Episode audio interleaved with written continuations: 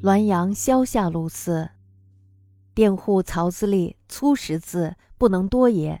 偶患寒疾，昏聩中为意隐去。徒欲一役，审为物居，互购良久，彼送还。经过一处，以石为园，周离许，其内浓烟奔涌，紫焰赫然，门额六字巨如斗，不能进食，但记其点画而归。据所记，偏旁推之，似是负心背德之语也。佃户曹自立稍微认识几个字儿，识字儿不多。他偶感风寒，在昏昏沉沉中啊，就被一个衙役给带走了。途中呢，又遇到了另外一个衙役。经过查验之后，两个人发现，哎呀，带错人了。这两个衙役呢，就开始相互争吵，然后开始谩骂起来，而且呢，还相互推卸责任。但是呢，最终还是把他送了回来。那么在回来的路上，他们就经过了一个地方。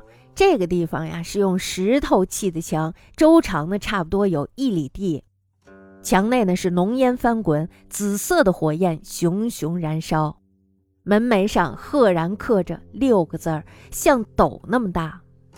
曹自立，咱们说他不认识字儿是吧？所以呢，全部认不下来。